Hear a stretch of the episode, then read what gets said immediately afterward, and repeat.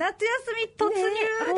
当本当もうあれですよ。うちはプール。プールプールプールですよ。いいですね。あのそんなに大きくない家庭用のねプール、はい丸いプールなんですけど、えーあのうちけいちゃんしょうちゃんいて私ねプールのね真ん中にこういるんですよ。ドーナツの穴みたいなポジションに。東郷先生が真ん中にいる。真ん中にはい。で君たちは私の周りをぐるぐる回れと セルフ流れるプールだと。自分たちが流れているプールみたいなそうそうそうでそうするとねあのね追っかけっこ見たくなるのね。でも下の子がねこう遅いからはい。追いつかれるわけですよ、でそう怖いからあのね翔ちゃんはケイちゃんにね抱っこってやるの。あの追っかけて追っかけられて捕まるぐらいだったら仲良くしようぜ抱っこみたいな。なんかね 捕まっては抱っこみたいな感じいいですね。面白い。いや本当に子供たちの夏はこれからと。これからです いうねところで。そう。で私の夏はあのハスをやってみようかなと思って。ハスですか？ハスハス。あのちょっとビオトープみたいなねあの大きな水鉢にはい。子供たちが泳ぎ終わったプールの水を入れて。あらエコですね。そこにねあのハス植えました。泥引っかき回して。なんと涼やかそうな、またボウフラ湧くんでしょうけどね。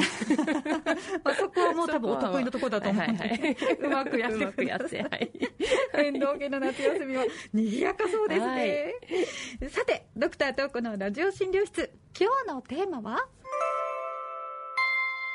お財布と健康に優しいクーラーの使い方。というお話です。お財布と健康に優しいクーラーの使い方、はい面白いテーマですね、まあ、暑さ対策ね必要になってきてますけどあの北海道でも普及率が上昇中だというクーラーの使い方についてのお話をしていきたいと思います、熱中症にかかる医療費と熱中症予防にクーラーを使った場合の電気代の比較みたいな研究があるみたいでそれも後半紹介していきますけどあの家に冷房ありますっていう質問がね成り立つほどに北海道そんなにクーラーみんなもないと思うんですけれども、どれぐらいのパーセンテージか知ってます？いやーでも最近の夏は暑いですからね、もう半分くらいのご家庭に突き出してるんじゃないですか、なんかそんな感じしますよね、はい。で私ね調べるとね総務省のデータが2014年のが最新だったのでもうそこから8年経ってるからまだ変わってると思うんですけど少なくとも2014年で札幌市のクーラー普及率は27%程度うーん8年前ですもんね。そう。27%ああーでももともと北海道ってこうエアコンクーラー文化薄かったですからね。そうですよね。そううんうんなんかそんな感じだったんですかね。でね全国は90%なんですってその時点で。でええと思って。ええだで、うん、気候が違う土地の、ね、数字をこう単純に比較してもあんま意味ないと思うので、これね、データがあったのが2009、2004、1999と遡っていくと2009年が15.8%、2004年が15.1%、1999年が13.7%みたいで、2009年から2014年の間にこう10%以上跳ね上がったみたいですね、ボーって。ちょっと面白いですね、そうやって比べてみると道民の動きっていうのが現れてきてますね。あとはね、やっぱね気温も上がってきてるみたい。温暖化地球温暖化で本当にグラフ見たんですけど右肩上がりを。ああじゃあもう耐えかねてというご家庭が多かったんですね、そうそうそう。でね北海道のエアコンに関する論文見つけたんですよ。へえこれ2019年のねいきます。日本建築学会環境系論文集っていうのがあって、大阪大学の岸本先生たちの研究でね北海道全域の住宅を対象としたエアコンによる冷暖房利用実態調査っていうのがあったんですよね。でそれ面白かったんでちょっと紹介していきたいんですけれども。はいお願いします。これインターネットを利用したアンケートで300世帯の調査結果なんだそうですね、で項目としてはね家族構成とか居住地域住宅が戸建てかマンションかそれぞれの季節でどういう空調を使っているのかみたいなもう本当細かい質問なんですけど。もう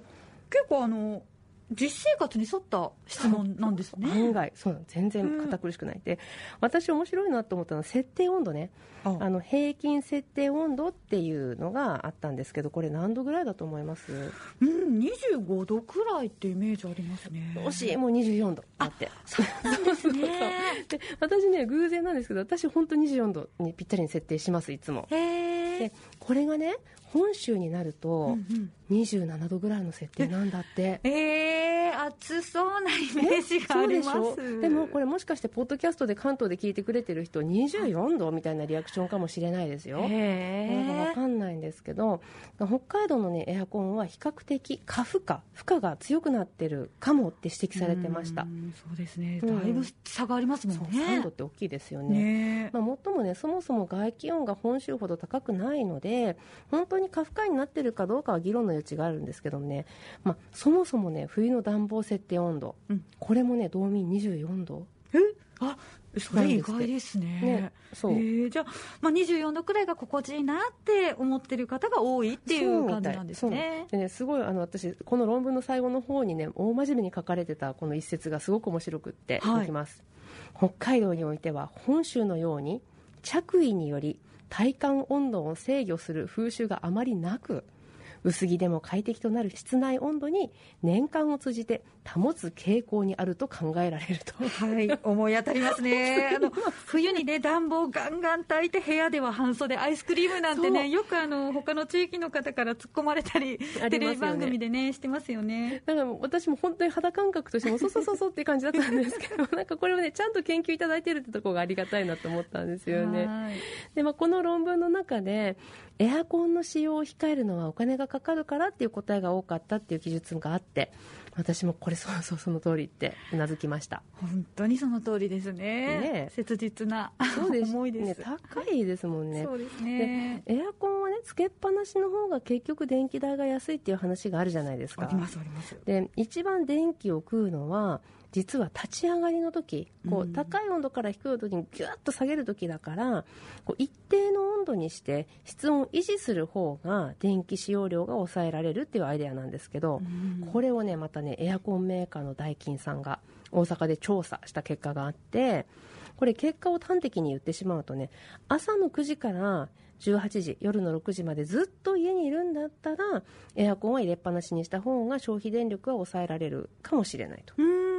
そっか。えじゃあ外出した時はどうなるんですか？あのねこれも細かくって計算した結果ね35分までの外出ならつけっぱなしがよくってそれ以上なら一旦切る方がいいって書いてあった。であとは夜はねまた事情が違って、まあ、外気温が下がるからなんでしょうけどね。18時から23時までの間ならば、まあ、本当夜日暮れた後ですよね、うん、あのこまめに入り切りした方が電気使用量は抑えられた傾向があるんですって。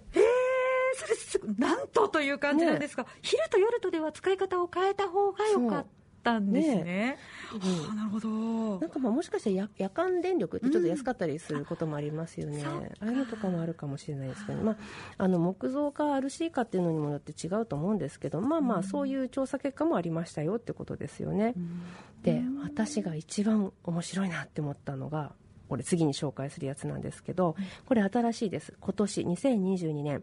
日本災害医学会雑誌に掲載された金沢大学の紅子先生っていう先生たちがやっている研究なんですけどね、うん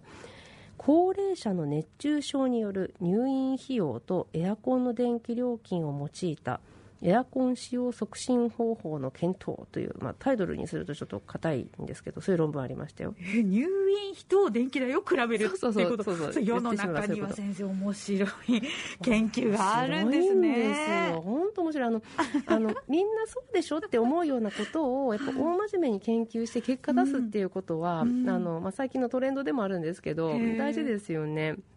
で、まあ、あの、この番組でね、皆さんに紹介するには、こう何かちゃんと検討されてるものがあればって探すんですけどね、うん、あの、今回はこれは結構、あの、真面目で面白い研究のトップランクに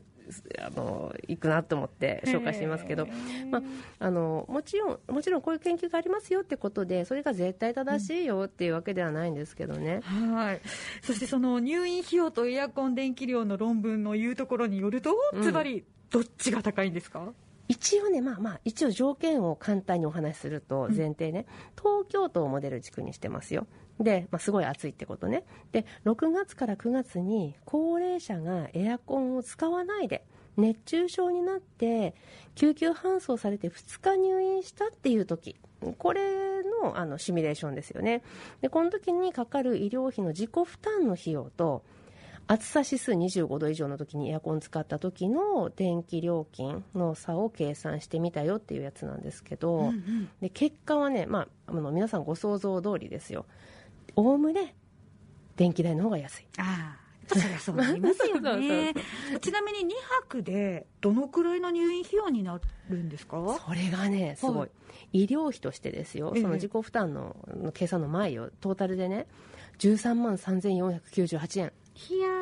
で計算されてて、はい、もうこれだけ見ると絶対エアコン代より高いんですよね、うん、でまあ、お財布から、ね、出ていく当事者のお財布から出ていくお金と比較するために計算するとこの13万いくらっていうのは1割負担だと8850円ですって、うんうんうん、で2割だとその場合で1万7700円。3割だと、えー、2万6549円になるわけですね。おとすると1か月の電気代が8850円を超えない限り、まあ、どんな場合でも入院する方が高くつくそうです。まあ単純に言えばねで、エアコン使って本当に1か月の電気代8850円かっつうとちょっとね それは安いだろうって思うんですけど。